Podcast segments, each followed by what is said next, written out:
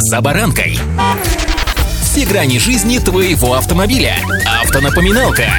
Комментарии экспертов. Советы по обслуживанию автомобилей в программе «За баранкой».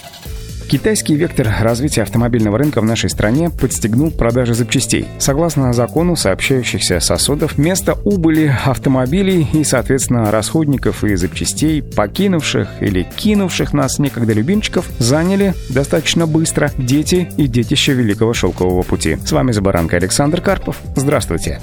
Автомобильные факты.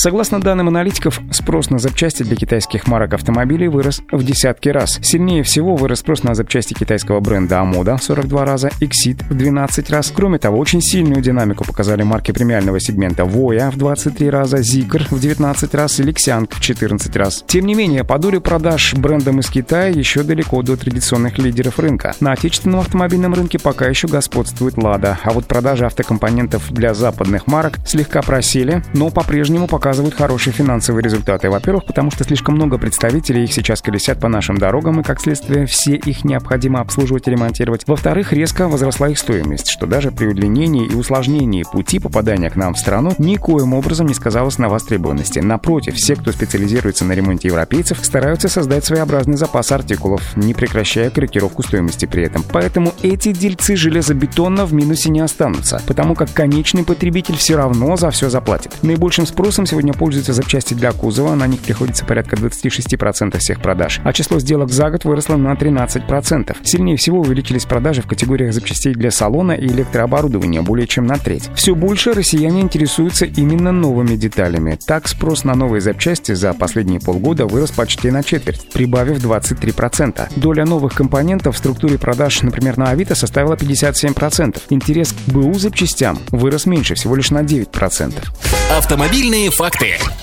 И вот вам еще информация к размышлению. Автомобили Made in China активно набирают популярность и на родине, и за рубежом, вытесняя некогда руливших в автобизнесе игроков. Автоэксперты автомобильного рынка отмечают, что рынок-то раскололся, и явным победителем оказались аборигены, а проигравшими все остальные. Те же General Motors, Volkswagen, Nissan и Honda сильно утратили свои позиции, потеряв подчас до 40% доли в автосекторе, из-за чего даже стали без стеснения демпинговать. В попытке осадить напор китайских товарищей, например, американская Tesla объединилась с четырьмя десятками различных автомобильных марок для того, чтобы искусственно регулировать ценообразование. Но эта войнушка закончилась лишь снижением общей маржинальности. Да что тут говорить, на домашнем рынке китайцы также активно вытесняют конкурентов. Так, по итогам 11 месяцев нынешнего года лидером продаж в самом Китае стал бренд BID. Далее идет Volkswagen. Третье и четвертое место занимают Toyota и Honda. Далее идут Geely и Chang'an. В десятке еще отмечаются пара премиальных немцев и детище Илона Маска, но подавляющее большинство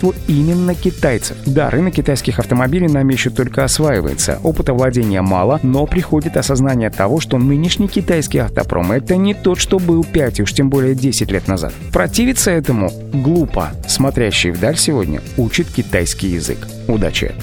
«За баранкой»